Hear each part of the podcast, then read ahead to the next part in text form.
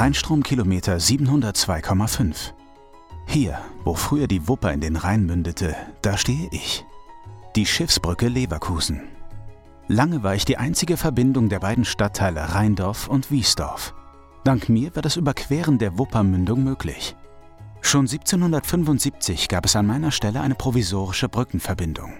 Sie war damals schon eine der wichtigsten und kürzesten Wegverbindungen in unserer Region.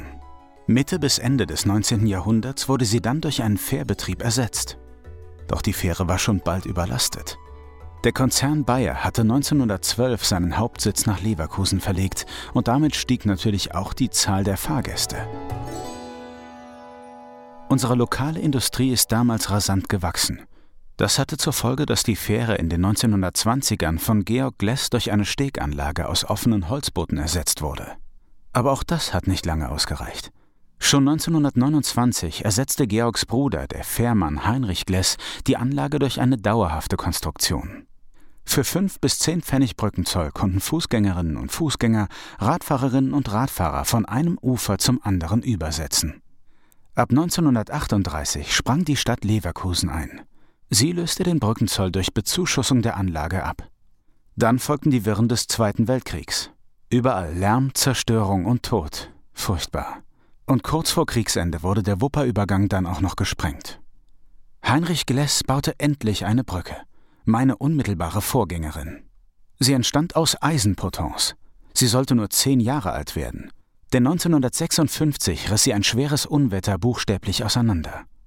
Das hätte das Ende des Brückenplans sein können. Doch Heinrich gab nicht auf. Der ehemalige Rheinschiffer hatte eine Idee für eine neue Konstruktion. Für mich. Er kaufte alte Plattbodenschiffe, die früher auf dem Rhein fuhren und für den Aalfang bestimmt waren. Das größte war ein sogenannter Clipper. Es war ein rund 20 Meter langer repräsentativer Segler. Das zweite Schiff war ein in Holland entwickelter Tjalk, ein robuster Frachtsegler mit großer Ladekapazität und eines der ersten Eisenschiffe dieser Art. Ein Aalschocker ohne Segel, der speziell für den Fischfang konstruiert wurde, macht das Trio komplett. So wurde 1969 eine Brücke aus mir. Ein Steg verband und trug die drei Boote. Sie tragen die Namen Einigkeit, Recht und Freiheit. Gerade an den Wochenenden kamen viele Menschen zu mir ans Wasser. Mich erfreute das, und Heinrich nutzte das fürs Geschäftemachen. Er besaß eine Schankerlaubnis und bot im Gastraum, den er auf einem der Schiffe eingerichtet hatte, Getränke an, wie zum Beispiel das hochprozentige Wupperwasser oder den Magenbitter Nixenblut. In den 1970er Jahren baute Bayer allerdings eine Deponie aus, was die Verlegung meiner Wupper erzwang, und ich hatte plötzlich keine Aufgabe mehr. Zwar blieb ein Stück des alten Flussbettes erhalten, doch hatte ich meine Funktion als einziger Übergang im Mündungsbereich eingebüßt. Ich verwahrloste. 1992 sank eines meiner Plattbodenschiffe, die Recht nach einem Brand. Zwei Jahre später brannte auch die Freiheit aus, und durch dubiose Verkäufe konnte auch niemand mehr nachvollziehen, wem ich eigentlich gehörte. Keiner kümmerte sich zunächst um mich, und mein Zustand verschlechterte sich. Doch zum Glück gab es bald schon den Förderverein und seine rund 40 unermüdlichen Mitglieder. Sie haben alle meiner drei Schiffe bei Rheinhochwasser sichern können. Sie haben mich unter Einsatz von viel Muskelkraft wieder vorzeigbar gemacht. 2014 habe ich Wiedereröffnung gefeiert. Bei mir finden Sie heute Café und Kiosk, die als Beschäftigungs- und Integrationsbetrieb von der Diakonie Leverkusen betrieben werden. Ich bin nicht nur durch die Konstruktion aus den drei für die Rheinfischerei typischen Boote einmalig.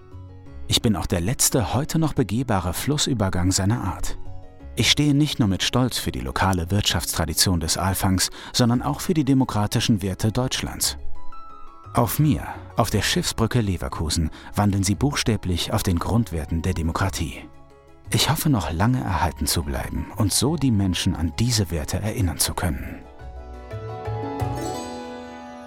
Das sprechende Denkmal wird Ihnen präsentiert von der Deutschen Stiftung Denkmalschutz und Westlotto. Die Deutsche Stiftung Denkmalschutz schützt und erhält Baudenkmale und macht Geschichte und Kultur in Deutschland erlebbar. In Nordrhein-Westfalen wird sie dabei von Westlotto mit der Glücksspirale unterstützt.